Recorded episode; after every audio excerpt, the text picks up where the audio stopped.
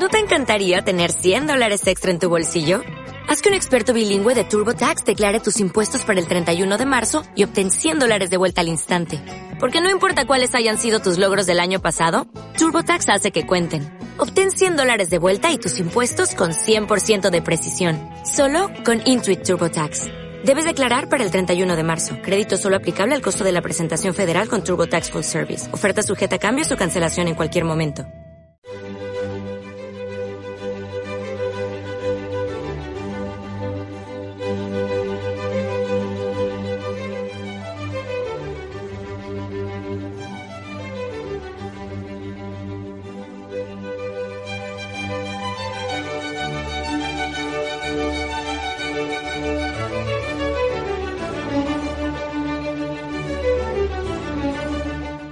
Y siguiendo con la programación de Radio María, a continuación les ofrecemos el Catecismo de la Iglesia Católica, dirigido por Monseñor José Ignacio Munilla.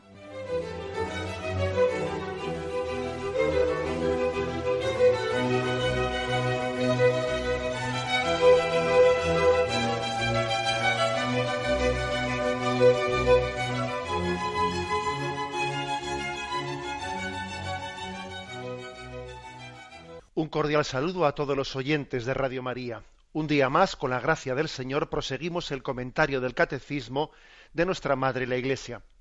Estamos explicando estos días el apartado que tiene como título Vías de acceso al conocimiento de Dios. Es a partir del punto 31. El hombre tiene una capacidad racional, Dios le ha dado un entendimiento que bien utilizado puede llegar a concluir con certeza la existencia de Dios y sus atributos principales. Así lo afirmó el Concilio Vaticano I en una definición en la que compromete también la fe de la Iglesia. El hombre por naturaleza tiene una capacidad de conocer a Dios. Otra cosa es que la utilicemos bien o que nos ofusquemos en nuestros razonamientos. Habíamos, hablado en el programa anterior de que la vía para llegar al conocimiento de Dios más popular, la que posiblemente no ha ayudado a más número de personas a poder conocer, a poder llegar a la conclusión de que Dios existe, es la vía del orden. ¿De dónde procede el orden del mundo? Es una, una cuestión verdaderamente, mm, pues podríamos decir, práctica. Lo lógico es el desorden. ¿eh? Si en este mundo no hay Dios y si no hay ninguna, por lo tanto, no hay ninguna leyes puestas por una inteligencia ordenadora y todo es fruto de un devenir casual, pero bueno, ¿de dónde viene el orden de este mundo? Bien, damos un paso más ahora, ¿no? Y después de haber hablado de la vía del orden, hablamos ahora, porque el punto 32 dice, a partir del movimiento y del devenir de la contingencia. Vamos a ver qué es esto de la contingencia. Eh, ¿qué es la vía de la contingencia para llegar al conocimiento de Dios? Eh, que nadie se asuste, por la palabra que le puede parecer un tanto rara eh, o extraña, porque es verdad que no la solemos utilizar en nuestro lenguaje común. Vamos a ver, ¿qué se entiende por contingencia? Mm, estamos hablando de un concepto, bueno, pues que no es tanto físico, sino un concepto filosófico, metafísico porque decíamos, eh, os recuerdo que no solo la física, no solo la matemática, no solo las ciencias experimentales eh, son científicas, también la filosofía es científica. O sea, el hombre no solo tiene capacidad de conocer la verdad a través de la experimentación, no, no, también la, la, la razón, eh, la razón que tiene una capacidad de deducir, sacar conclusiones, ¿no? A través de la lógica, etcétera, ¿no? A través del principio de causalidad. Es una ciencia, una manera de conocer la verdad. ¿eh? Por eso que no nos metan ese gol de pensar que eh, la verdad es únicamente la que puede ser demostrada por una, ¿eh? por un cálculo matemático, por un cálculo físico o experimentado en un laboratorio. Que no nos metan ese gol. Bien, pues a lo que iba. Decimos que filosóficamente se distingue dos tipos de seres uno es el que se llama ser contingente. ¿Y por contingente qué se quiere decir? Pues es el que no tiene en sí mismo la razón de su ser. Esta mesa, eh, que tengo al lado mío según y sobre ella tengo apoyado el libro del catecismo, según hablo con vosotros, esta mesa, que es de madera, bueno, vamos a suponer que lo sea, porque hoy en día todo es de plástico, pero bueno, ¿eh? vamos a suponer que es de madera, pues esta mesa es, no se explica por sí misma, sino se explica por un árbol. Y ese árbol con el que han hecho esta mesa, pues tampoco se explica por sí mismo, se explica pues por un piñón. ¿eh? Y ese piñón pues se explica por un árbol que lo hizo. Es decir, las cosas contingentes son aquellas que no tienen en sí mismas la razón de su ser, sino que la han recibido de otro. Y ha recibido su ser de un anterior, de un anterior. A eso se llama ser contingente. Y el ser necesario, por el contrario, el ser necesario es el que tiene en sí mismo la razón de su ser, no necesita de otro anterior para explicarse porque, porque existe por sí mismo y él da la razón de ser a otros. Pero él no necesita de, un, de nadie para. Obviamente, el ser necesario se identifica con un ser infinito que es Dios. Ser necesario que es aquel que es por sí mismo y que no necesita de nada para explicarse y que da la razón de ser a otros, nosotros filosóficamente lo identificamos con ser infinito o con Dios. Bueno, pues el, el, razonamiento es el siguiente. Vamos a ver, un ser contingente no se puede explicar por otro contingente. Si yo voy en una cadena, ¿eh? en una cadena de que este ser contingente se explica por otro ser contingente anterior, y ese se explica por otro, y ese se explica por otro. Bien, pero no podemos seguir en una cadena infinita hacia atrás, porque si todos se explican por uno anterior, por un anterior, y no ha habido un ser primero que ha comenzado a dar la razón de su ser a los demás, nunca hubiese comenzado esa cadena, ¿no? Imaginaros una, aunque esto de la imaginación, la verdad es que hay que intentar no imaginar, sino más bien pensar, porque la imaginación nos suele jugar unas malas pasadas en, la filosofía. ¿eh? Cuando uno quiere hacer un argumento filosófico, la imaginación no es una buena amiga. Pero bueno, aun sabiendo que, que estoy arriesgando, ¿no? metiendo la imaginación. Imaginaros un, una escalera este escalón último en el que estoy arriba se apoya en el anterior, es porque existe el anterior. Y, el escalón anterior es porque existe el anterior. Y el escalón anterior es porque existe el anterior. Y cada escalón se explica por un escalón anterior. Hombre, tendrá que haber una base primera que comenzó a dar el ser a un primer escalón. De lo contrario, la escalera nunca hubiese existido. Si cada ser se explica por un anterior, vamos a ver pues tuvo que haber un ser primero que comenzase esa escalera. De lo contrario, no, nunca hubiese existido la escalera. ¿eh? A este argumento que estoy dando se le llama la vía de la contingencia, que como veis es un, es un argumento mm, filosófico. ¿no? Todo lo que empieza a existir es contingente. De la nada no procede nada, mire usted. De la nada no viene nada. Claro, y uno dice, claro, aquí qué suele ocurrir? Que la imaginación nos guarda malas pasadas y entonces se dice, bueno, pero Dios de dónde vino? Mire usted, si Dios hubiese venido de algún sitio, ¿o qué había antes de Dios? Bueno, si, si antes de Dios hubiese habido algo, no sería Dios. ¿De dónde procede Dios? Usted, entonces, si Dios procediese de algún sitio, ya no sería un ser necesario, sería un ser contingente. Luego, quite esa pregunta porque está mal hecha. Además, cuando nosotros decimos de, qué había antes de, de Dios, en el fondo estamos haciendo mal una pregunta porque estamos preguntando desde el tiempo, pero Dios está fuera del tiempo. En Dios no hay antes de ni después de. ¿Eh? Dios es eterno, es intemporal. Luego preguntar qué hay antes de Dios o después de Dios, esa, es una, esa pregunta es un absurdo porque en Dios no hay tiempo, no hay ni antes ni después. Él creó el tiempo. El tiempo es una criatura de Dios. Es como si preguntásemos, mm, Dios cuánto, cuánto espacio ocupa, cuántos kilómetros cuadrados ocupa. esa pregunta está mal hecha. Dios no ocupa espacio. Dios está fuera del espacio. Dios que es joven o viejo, ni usted, ni joven ni viejo. Dios está fuera del tiempo y fuera del espacio. ¿Eh?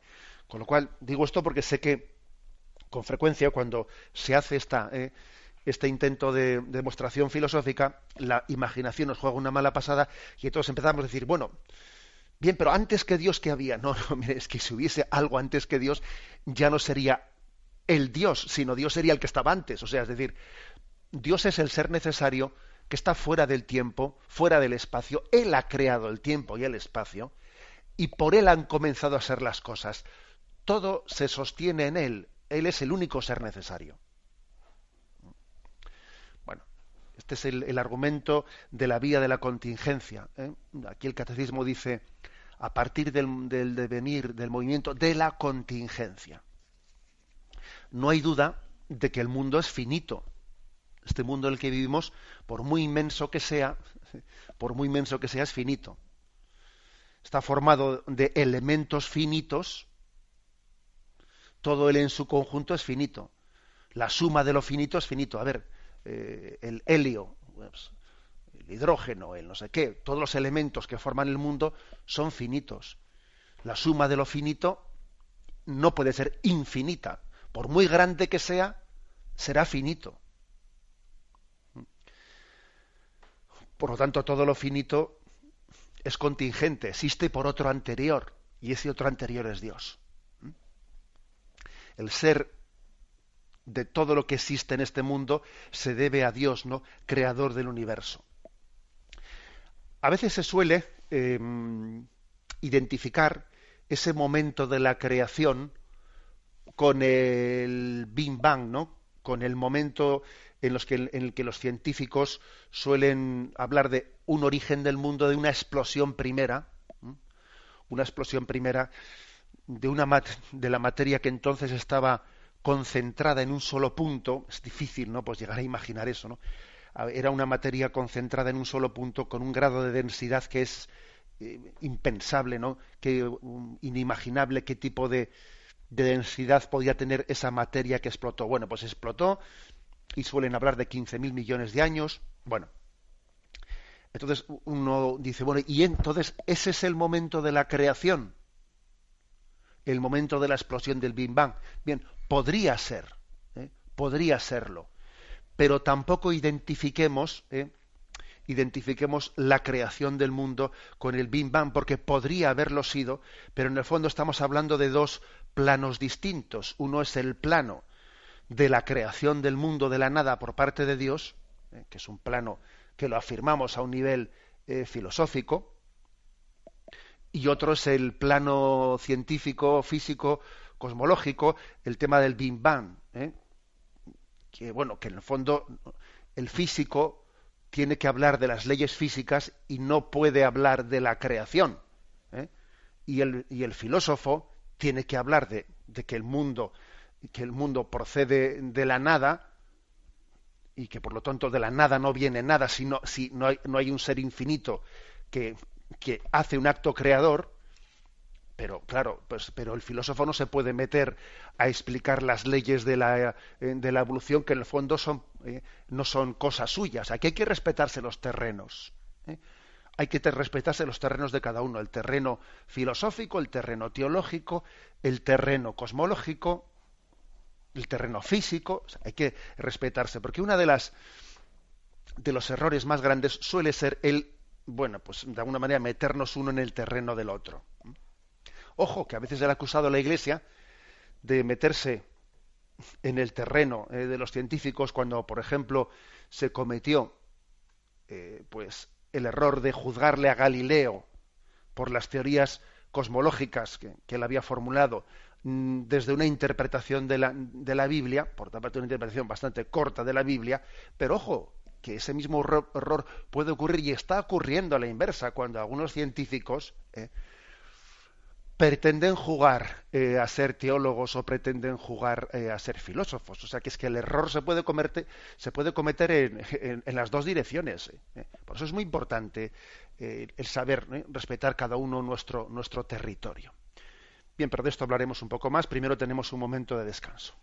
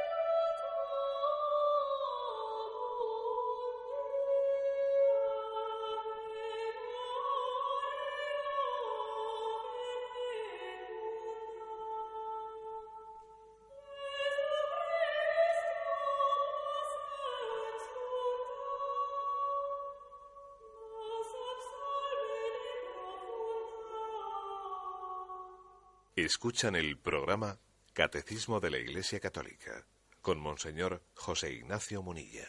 Continuamos el comentario del punto 32. Estaba diciendo que es muy importante respetar los campos, eh, que no se pretenda desde la revelación o desde la teología o desde la filosofía que no se pretenda hacer una visión eh, cosmológica de la ciencia de los astros, ¿no? Es decir, que se respete el terreno de la ciencia, de la ciencia experimental, de la ciencia astronómica, etcétera, pero eh, al, mismo tiempo que desde mm, unos postulados científicos experimentales no se pretenda eh, invadir el campo de la teología o de la filosofía o de la metafísica. Es el caso, fijaros bien, es el caso porque la verdad es que la, gran mayoría de la, de, la clase científica es muy creyente. Es muy creyente, pero es importante también que su creencia no se mezcle con su método científico. O sea, un creyente que es científico debe de saber, ¿eh? aunque él por supuesto que debe de dar también testimonio de su fe, pero sin mezclar, para entendernos, sin mezclar en su método científico la fe que tiene. Pero aunque, aunque la mayoría de la clase científica pues es creyente, existe también alguno, alguno que no lo es. Y, que además suele tener pues un tipo de eco mediático muy grande, ¿no? Es el caso de, de Hawking, de Stephen Hawking, que en el año, quiero recordar que en septiembre del año 2010, bueno, pues cuando estaba así cercana, cercana la visita del Papa Benedicto XVI a, Inglaterra, bueno, pues hizo allí, eh, hizo unas, unas declaraciones en una, en una presentación de su libro sobre el gran designio, perdón, el gran diseño, y lo que venía a decir era eh, en la rueda de prensa no es necesario invocar la intervención de Dios para encender el interruptor que haga funcionar el universo, ¿eh? decía este científico agnóstico. ¿no? no es necesario invocar la intervención de Dios para encender la interrupción que haga funcionar el universo.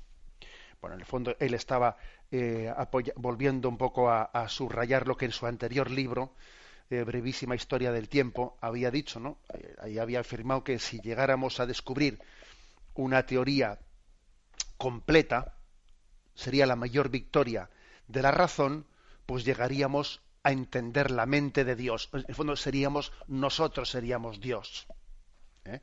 Él hace eso, me dice, bueno, si, tuviésemos una teoría completa de que lo explicase todo, ¿eh? pues entonces sería la victoria de la razón, ya no haría falta la existencia de Dios. ¿no? Esto es lo que dice este hombre.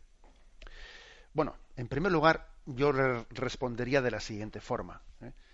A mí me parece que todos tenemos que ser cada uno en nuestro campo y además procuremos ser humildes. ¿Eh? porque la vida nos demuestra que tenemos que ser humildes, ¿no? Entonces, eso de, eso de que un cosmólogo, ¿no? que un cosmólogo moderno pretenda decir yo voy a tener, ¿no?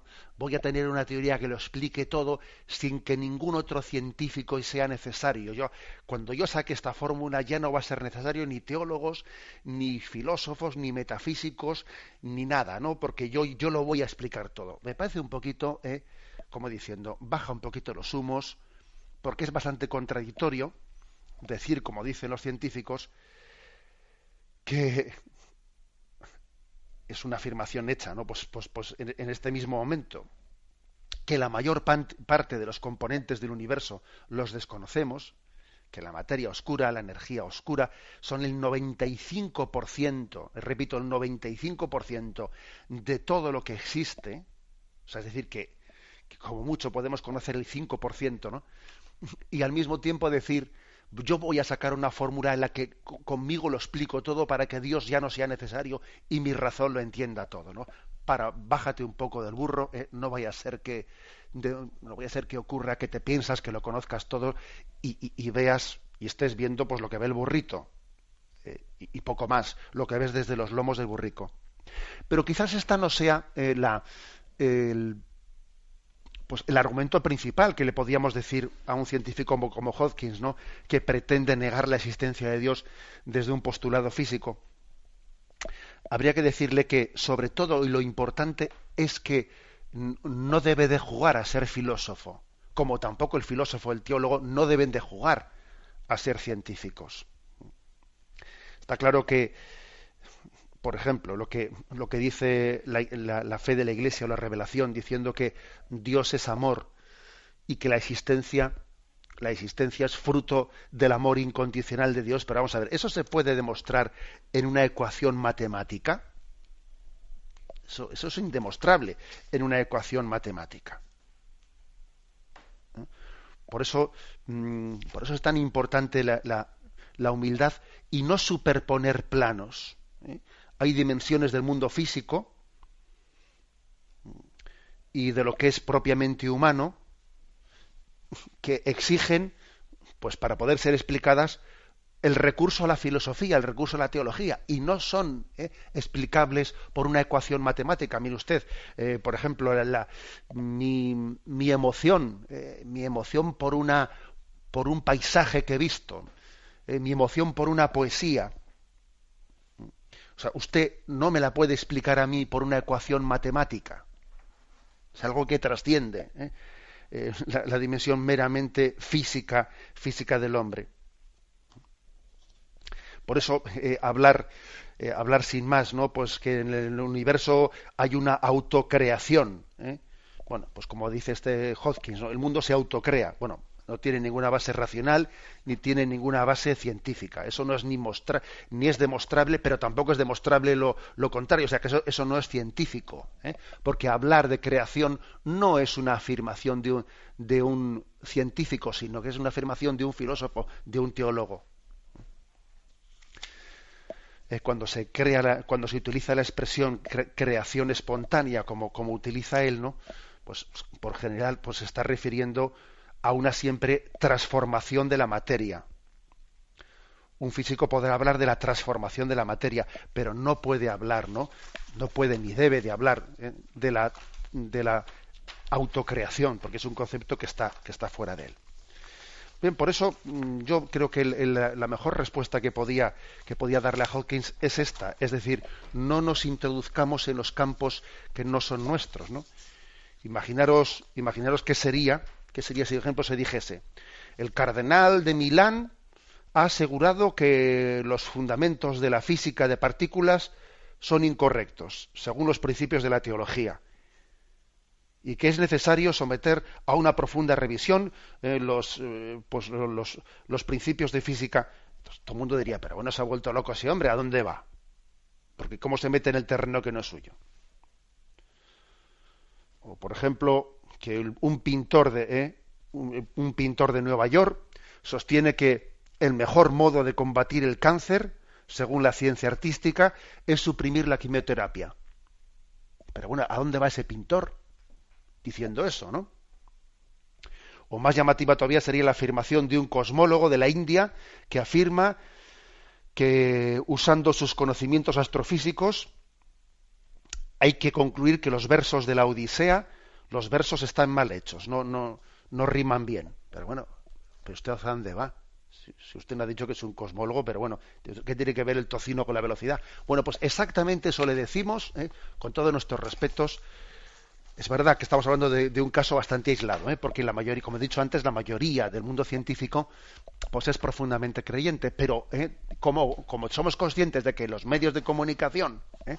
En los medios de comunicación pues tiene un gran eco el hecho de que algún científico como el caso de Stephen Hawking no pues pretenda no utilizar una ecuación matemática para decir que Dios no existe pues eh, bueno no es que lo diga tan explícitamente pero sí ¿eh? sí que de, determinadas expresiones suyas se viene a colegir no una especie de pretensión de, comprensión del mundo a la que Dios no sea necesario pues creo que también es bueno contestarle de esta forma.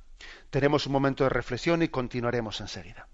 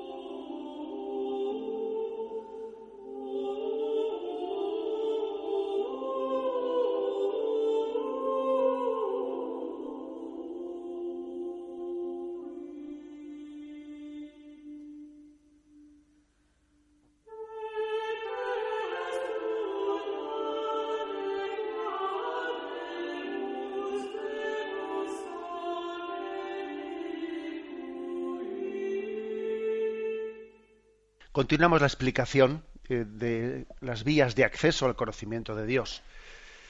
Pasamos al punto 33, aunque alguna cosilla todavía nos queda por, eh, por leer o subrayar del 32. El hombre, dice aquí, con su apertura a la verdad y a la belleza, con su sentido del bien moral, con su libertad y la voz de su conciencia, con su aspiración al infinito y a la dicha, el hombre se interroga sobre la existencia de Dios. En estas aperturas percibe signos de su alma espiritual la semilla de eternidad que lleva en sí, al ser irreductible a la sola materia, su alma no puede tener origen más que en Dios. Eh, muy interesante este punto, porque es como otra vía de acceso a Dios partiendo del hombre. Partiendo del hombre, bueno, mm, digamos que San Agustín sobre todo fue el que habló de, que en el hombre hay una búsqueda de verdad, una tendencia de infinito, que postulan ¿no? la existencia de Dios. Ahora bien, no la demuestran, pero eh, el hambre de, de, infinito que tiene el hombre, el deseo de plena felicidad, postula. ¿eh? Cuando digo postula, quiero decir que pide, pide la existencia de Dios para que el hombre sea plenamente feliz. ¿no? Ahora, el hecho de que lo pida no quiere decir que eso lo demuestre. Pero hay otra manera de demostrarlo, que es un poco la que plantea aquí el catecismo otra manera de demostrarlo. Es decir, partiendo con el siguiente razonamiento ¿no? filosófico, constatando, constatando que el hombre en su búsqueda de la verdad, en esa tendencia que tiene al infinito, nos hace descubrir que en el hombre existe un principio espiritual. Un principio espiritual que es irreductible a la materia que en el fondo llamémosle alma o llamémosle como queramos llamarlo, pero, pero hay en el hombre un principio espiritual que no se explica solamente por su biología, que es el que tiene ese deseo de infinito. Y ese principio espiritual que hay en el hombre tiene que ser creado por Dios, tiene que tener en Dios su origen inmediato. Es decir, el alma espiritual no puede provenir de la materia porque de la materia viene la materia, pero de la materia no viene el espíritu. El espíritu es algo simple, ¿no? Y la materia está compuesta de partes extensas en el espacio, ¿no? Y decía Santo Tomás que el alma, puesto que es una sustancia inmaterial y simple, no puede ser causada por generación, sino sólo por creación.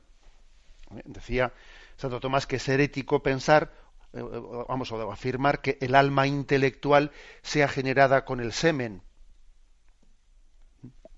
es algo simple que no puede venir de la materia. En otras palabras,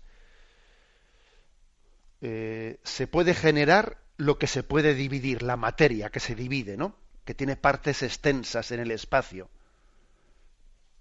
Pero verdaderamente el alma espiritual carece de partes extensas, no es divisible, luego no puede ser generada por los padres, luego tiene que ser creada inmediatamente por Dios. Entonces, bien, partiendo de este, ¿eh? de este principio de que lo espiritual no puede venir de lo material, entonces uno pregunta, a ver, pero en el hombre hay, en el hombre hay acciones, hay actos, hay actos que de los que podamos deducir que son actos espirituales y que por lo tanto no pueden provenir de la biología del hombre, y que por lo tanto exigen la existencia de un principio espiritual en el hombre, llamémosle alma o como queramos llamarle? Pues sí, entendemos que sí. Entendemos que claro que hay eh, actos concretos que eso viene a demostrarlo. ¿no? Por ejemplo, la libertad, el hecho de que el hombre tenga libertad. La libertad significa autodeterminación. La, es decir, nosotros nos autodeterminamos. Ya sabemos que tenemos condicionamientos, estamos condicionados pues por la biología, estamos condicionados por la materia, estamos condicionados por las circunstancias que nos rodean.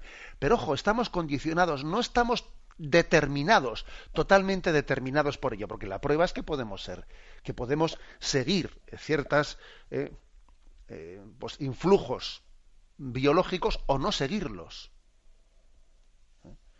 No sé si habéis oído en alguna ocasión pues un hecho histórico y es que en un caso que hubo en Estados Unidos de gemelos univitelinos, eh, gemelos univitelinos suelen ser aquellos pues, que llegan a tener un grado de, vamos, de, de código, eh, de código genético, pues verdaderamente, ¿no? Eh, muy similar y que llegan a tener hasta incluso los mismos gustos, les gustan los mismos alimentos, sienten, sienten repulsión hacia los mismos, hasta se enamoran de la misma chica, es decir, los gemelos univitelinos suelen llegar a tener, ¿no? Pues un tipo de, un grado muy grande de, pues de coincidencia, ¿no? De, en el factor genético. Bueno, pues sin embargo, en ese caso que se estudió en Estados Unidos de gemelos univitelinos, uno de ellos, eran dos, dos hermanos varones, y uno de ellos eh, fue uno de los mayores especialistas de criminología,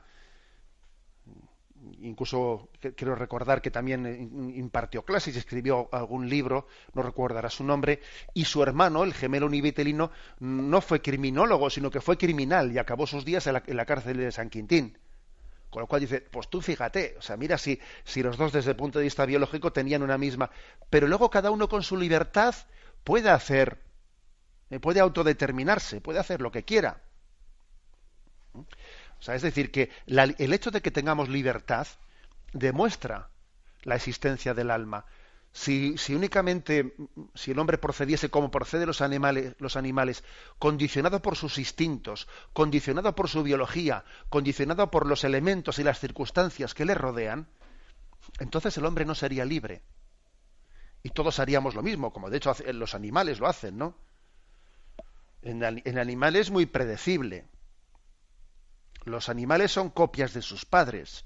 Nosotros no somos copia de nuestros padres. El animal no se distancia de las cosas materiales en cuanto cosas, y así él no puede elegirlas. Sus movimientos son siempre los mismos. En realidad, la historia del animal no es historia, sino que más bien es una vida vegetativa, una vida animal. Pero el hombre elige, el hombre se determina, el hombre es, libre. Luego, luego existe un alma, existe un principio no reductible a lo biológico, que, obviamente ese alma tiene que ser creada por Dios, porque como decía, de la materia, de lo material no puede venir lo espiritual. Bueno, he aquí pues un, eh, argumento eh, concreto. El hecho del conocimiento intelectual. Eh, el hecho de que nosotros, o sea, los animales tienen únicamente un conocimiento sensible. Sin embargo, el hombre trasciende el conocimiento sensible y llega a abstraer conceptos, ¿no? A abstraer de la materia. Por ejemplo, el hombre no únicamente conoce cosas, ¿eh? cosas concretas, un monte, un árbol, sino que llega a, a, abstraer el concepto de la bondad, de la belleza, de la verdad. Tiene una capacidad de abstracción de la materia cosa que un animal no tiene. ¿Mm? Por lo tanto, debe de haber en el hombre un principio que sea capaz de formar tales conceptos. Ese principio espiritual, ese principio espiritual capaz de extraer de lo material, pues es lo que llamamos alma. Pero sin embargo, los animales no llegan al aprendizaje como tal. No pueden hacerlo porque, porque para eso se necesita, es un, hace falta un, acto espiritual que, que abstrae de, lo sensible, ¿no? Por ello ocurre que todo hombre aprende, que, perdón, que todo lo que el hombre aprende no lo transmite a sus hijos en la generación, no va encerrado en sus genes, a diferencia del animal, ¿eh? que el animal todo lo que conoce por instinto lo comunica por generación material y entonces mm, pues un ave un ave nace sabiendo emigrar. ¿Y, cómo le han enseñado a esa ave a dónde tiene que emigrar? Lo tiene, lo tiene, fijaros, escrito en su código genético. Es increíble, ¿no? Pero un ave tiene el aprendizaje de cómo se hace esto, de cómo se hace el otro. Y eso lo lleva en su, en su código genético. Entonces no, no, se lo enseña a sus hijos, no, se lo transmite en el código genético. Pero no ese es el caso de los hombres. El hombre aprende, abstrae, etcétera. Y cuando a un animal, por adiestramiento, ¿no? se le enseña una cosa, bien, se la has enseñado él, pero él no se la puede enseñar a su hijo. porque él únicamente lo, lo, ha aprendido por asociación de imágenes y de sensaciones, porque haciendo esto le han dado un azucarillo, etcétera, pero él en, realidad no, no, no, ha aprendido un concepto abstracto, sino que se ha limitado a, a un conocimiento sensible que ha, hago esto azucarillo, pues eh, pero vamos, no, has traído, no ha habido, no ha habido, ha sido un aprendizaje pasivo pero no ha tenido por el camino de la inteligencia y de la abstracción una comprensión de lo que hace. Eso solamente lo puede hacer el hombre. Y eso supone un alma espiritual.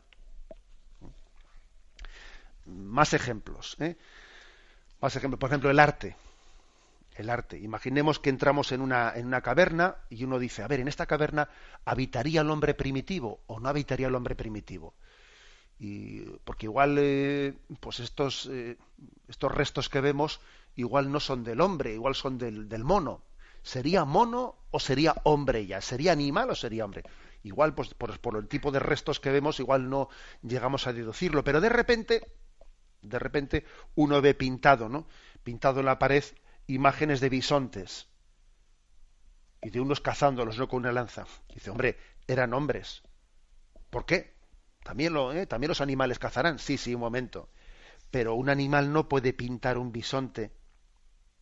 Porque si el pintor tiene un concepto de bisonte, es decir, ha extraído lo que es el bisonte, el arte es un fenómeno espiritual. Si alguien ha llegado a pintar, es que es que hombre, no puede ser animal porque tiene un fenómeno, tiene una capacidad de contemplación, de abstracción, de belleza, que el animal que solo funciona por instintos no puede tenerla. El animal no hace nada más allá de lo que sea útil para su vida, de lo que le pida el instinto. Pero el instinto nunca le pedirá pintar. El instinto nunca le va a pedir hacer una poesía.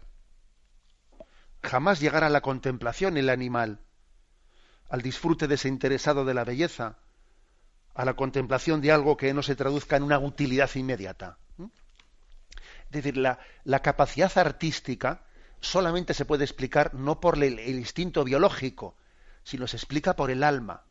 Luego, si el hombre tiene alma, es que ha habido un Dios creador del alma, porque repito, de la materia no puede venir el alma, de la materia viene lo material, no lo espiritual. Podríamos seguir con más, ¿eh? con más ejemplos, por ejemplo, el, sentido ético de la vida. El sentido ético de la vida también demuestra la existencia del alma, ¿no? La ética supone en el hombre la existencia de la conciencia. O sea, el convencimiento de que tenemos que actuar según eh, eh, de acuerdo al bien moral y sin dejarnos llevar por el mal. Eso no lo puede captar un animal. El animal no tiene el concepto del bien y del mal. si, si, el animal, pues, se pelean entre ellos, ¿no? Pues por, pues por coger el cacho de carne más grande, lo que no podemos pensar es que es que le diga, oye, eh, no te estás comportando éticamente bien. perdona, eso seguro que alguno estará pensando, pues yo también conozco muchos hombres que funcionan como los animales. Sí, eso es verdad. Eso es verdad, pero el hecho de que haya muchos hombres que vivan animalmente no quiere decir que no tengan alma, sino que de alguna manera no la o sea, no se comportan espiritualmente, sino que se comportan carnalmente. ¿eh? Pero eso, eso en el fondo, por eso es el pecado que cometen, de no vivir conforme a la dignidad de hombres, ¿no? Bien, pero a lo que iba, ¿eh? que mm, la existencia de la ética y del concepto de lo bueno, de lo malo, de lo prudente, de lo imprudente, etcétera, eh, supone también la existencia del alma. Por ejemplo, el fenómeno de la religión, el fenómeno religioso, también supone la existencia del alma, la existencia de la dimensión espiritual del hombre. Los animales carecen de religión. No pueden tenerla, es imposible porque el fenómeno religioso es un hecho radicalmente espiritual. Supone en el hombre una tendencia al infinito, que sólo surge por la constatación de que las cosas de este mundo no le satisfacen plenamente, ¿no? Sin embargo, si, a un animal pues, le satisface sus instintos, él ya no te pide más. Al animal dale de comer, cuando tiene hambre, se aparea cuando está en celo, etcétera. Cuando tiene frío busca, busca el sol, cuando tiene tal, y ya está, y no le pidas más. En la tendencia al infinito, pues es un hecho espiritual que no se encontrará en los animales. Por lo tanto, no es ajena a la religión. Eh, bueno, esto no digo por lo tanto, sino un, argumento, un, perdón. Es decir, la conciencia que tiene el hombre de que la muerte, la muerte es un enemigo de nuestra felicidad plena, porque, porque es que nosotros deseamos vivir para siempre, ¿no? Y que la muerte es un obstáculo, esa es una conciencia que la tiene el hombre. El animal no, no se enfrenta a la muerte como nosotros nos enfrentamos. ¿eh? Para él no es un drama la muerte como lo es para nosotros. Eh, el hombre es el único. El, hombre mm, va a la muerte eh, habiendo constatado que va a morir. El, animal pues, no sabe que va a morir, sencillamente se muere, ¿no? o por instinto se retira a un sitio donde vaya a morir, pero sin la conciencia del drama que supone de búsqueda del infinito y búsqueda de la vida plena. ¿no? Bien, como veis, podríamos utilizar más, más, más ejemplos todavía, ¿eh? porque la, eh, la, deducción de que en muchas partes de la vida del hombre eh, hay, una, hay acciones espirituales, y que de las acciones espirituales se tiene que deducir que hay un principio espiritual en el hombre. Deducir eso, ¿no? Aquí hay acciones espirituales que requieren un principio espiritual. si el hombre es libre y no se determina y no se determina por la materia, luego tiene que haber un elemento espiritual en el hombre, que no es material, llamémosle alma. Bueno, pues eh, esta es una manera también de una vía de acceso a la existencia de Dios llegar al conocimiento, a la existencia de Dios a través de las acciones espirituales del hombre, que no solo postulan, no, no, no solo piden, sino que de alguna manera exigen la existencia de un principio espiritual. Bien, lo vamos a dejar aquí y damos paso a la intervención de los oyentes. Podéis llamar para formular vuestras preguntas al teléfono 917 107 700. 917 107 700.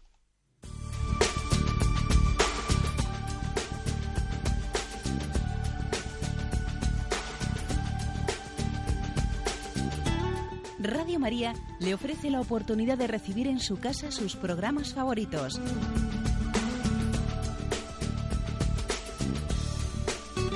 Ahora lo puede hacer a través de nuestra página web www.radiomaria.es o bien llamándonos al 902 500 518. 902 500 518. Pídanos el programa que más le interesa en cualquiera de sus emisiones, especificando el día y la hora que lo ha escuchado. Solo nos tiene que decir si lo quiere en CD de audio o CD o DVD en MP3. Haga su solicitud en el 902 500 518 y en www.radiomaria.es. Radio María, más cerca de usted.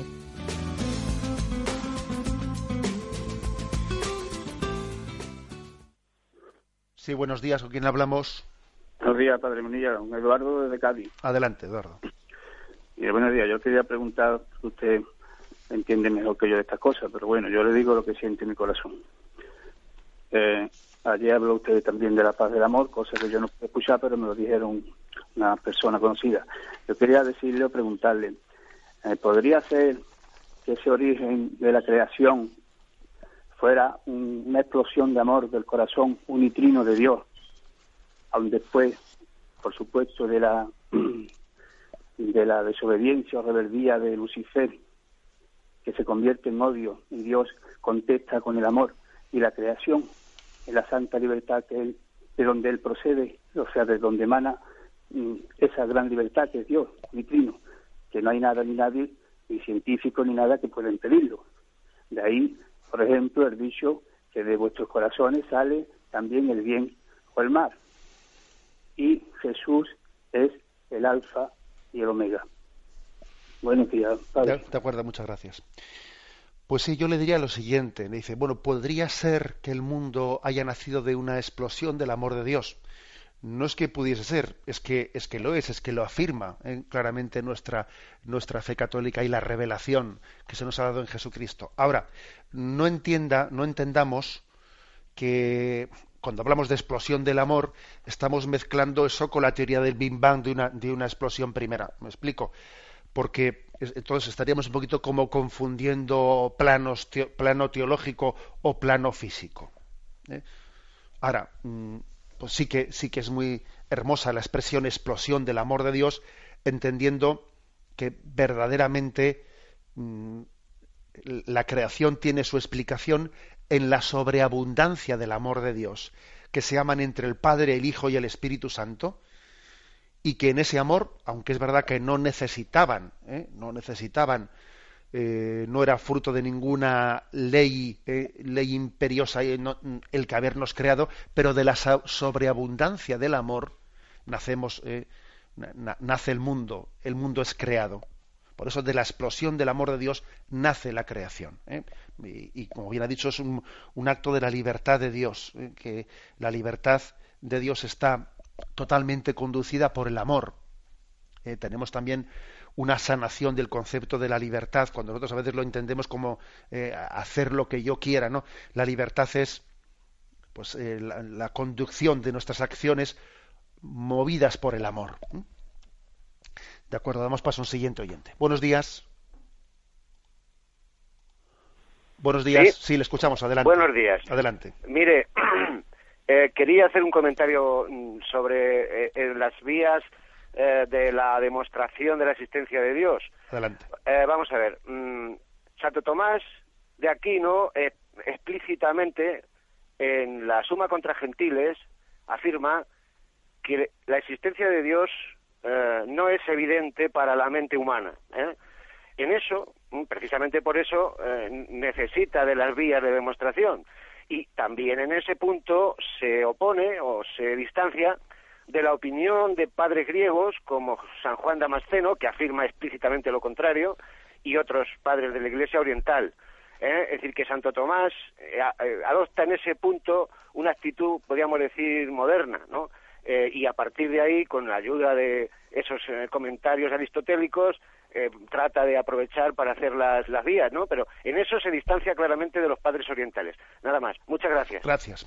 Sí, mm, Santo Tomás distingue dos cosas. Una cosa es la evidencia y otra cosa es la certeza. La evidencia, a la evidencia se llega pues por las ciencias experimentales. Por ejemplo, yo puedo tener evidencia, eh, tengo evidencia de la circulación de la sangre, pues porque hay toda una serie de eh, pues estudios sobre ella, etcétera. Pues aunque yo no la haya visto, porque no me he metido dentro de las venas para ver cómo corre la sangre, pero tengo evidencia, ¿no? Sin embargo, eh, desde el punto de vista de la, de la filosofía, no se buscan, o sea, no se pueden buscar evidencias, porque como la propia palabra lo dice, para eso hay que verlo, o sea, hay, o hay que tener una fórmula, eh, una forma experimental, ¿no? Para poder poderlo captar. Pero sí tenemos, fijaros bien, sí tenemos capacidad de certezas.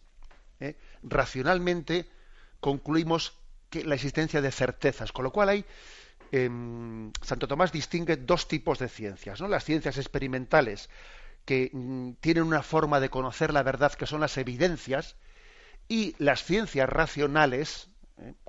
las ciencias que nosotros llamamos hoy en día de, mm, especialmente del humanismo, que llegan a conocer la verdad a través de las certezas. Son dos grados, dos formas de conocimiento de la verdad, las evidencias o las certezas. Damos paso a un siguiente oyente. Buenos días. hola, buenos días. Buenos días, sí, le escuchamos. Eh, soy Javier, buenos días. Mire, es que quería saber si cuando hablamos de, del alma y el espíritu, si es la misma cosa. Eh, yo, bueno, cuando he leído aquí en las cartas de San Pablo a los tesalonicenses, eh, la despedida le dice que, el Dios de la paz os ayude a vivir como os corresponde, auténticos creyentes. Que todo vuestro ser, espíritu y alma y cuerpo se conserve irreprochable para la venida de nuestro Señor Jesucristo. Entonces tenía esas dudas. Sí, sí. Vamos a ver, sí, nosotros cuando, cuando el catecismo de la Iglesia Católica eh, pues expone, expone la doctrina, el, concepto de alma y el concepto de espíritu eh, pues son sinónimos. Es verdad que uno podría buscar en alguna en algún texto bíblico como el que ha, leído el, oyente en algún texto de Pablo en el que se habla en, el, en, la misma frase de alma y espíritu, como si la palabra espíritu añadiese, bien, no estamos hablando, no es que sea, se añada algo ontológicamente, ¿no? Como si el espíritu ontológicamente es algo distinto del alma.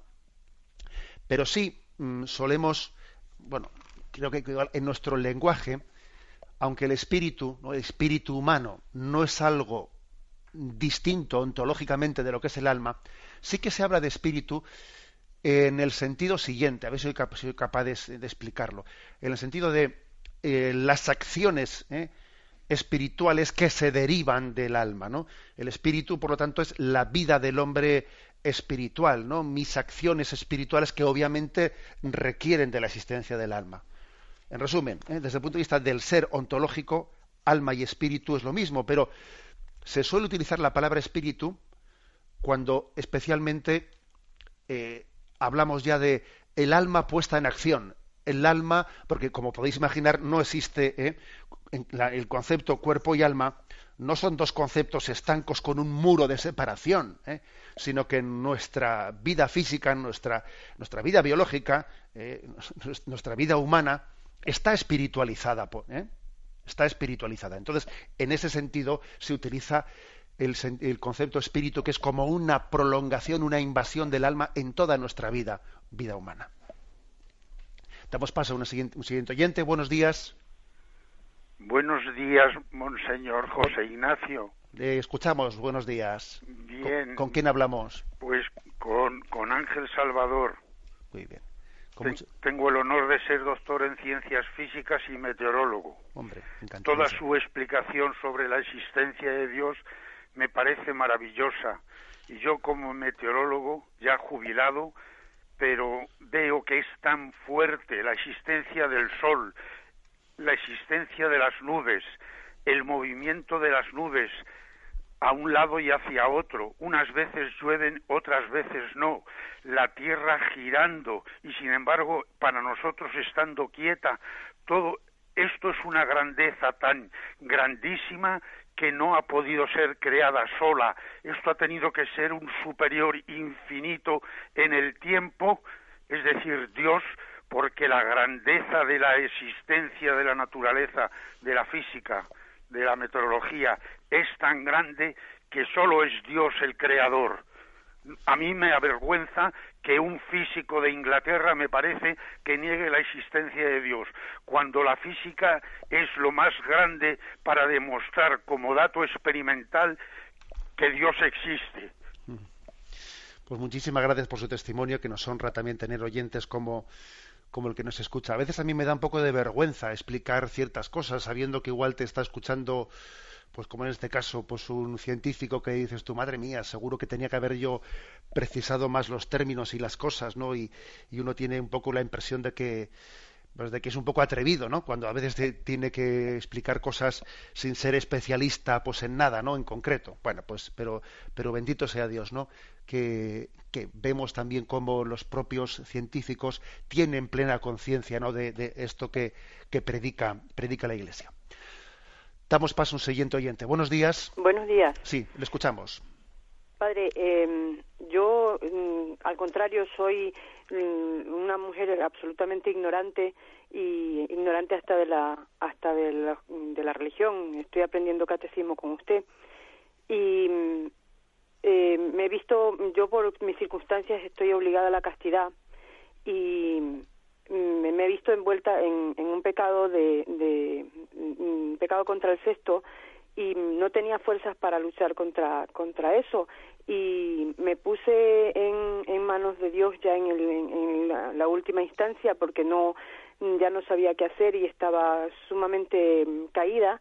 Y, y en, medio de, de, mi de mi comunidad pedí a, a la intervención del Señor para para que me ayudase. Y ayer eh, caí enferma, tuve que ir al hospital y mientras iba en el eh, con una hemorragia muy grande y mientras iba en el coche daba gracias a Dios por haber levantado esa barrera entre entre mi pecado y yo porque yo sola no podía.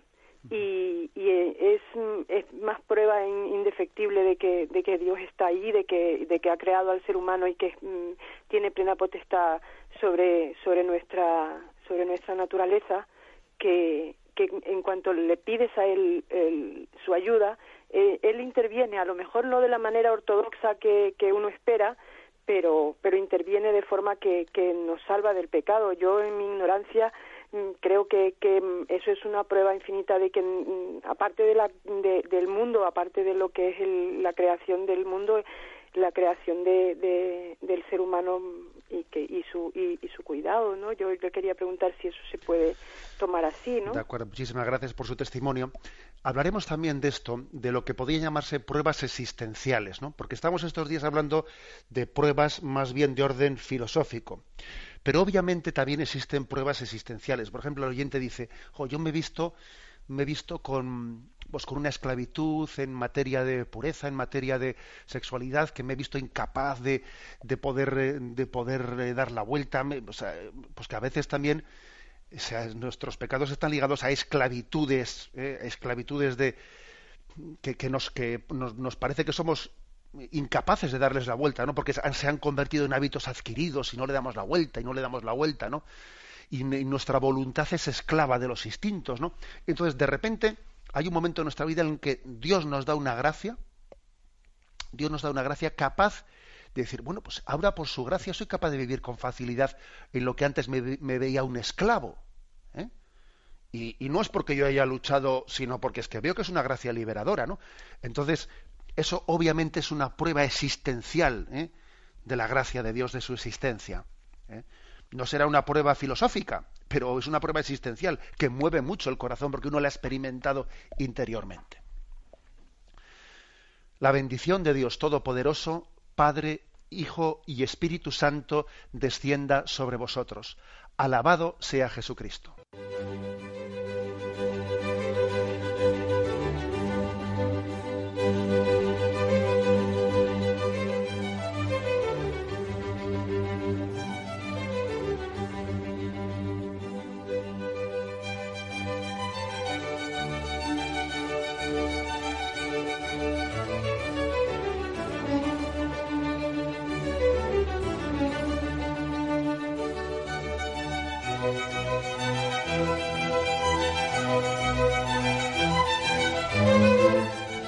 Han podido escuchar en Radio María el Catecismo de la Iglesia Católica, dirigido por Monseñor José Ignacio Munilla.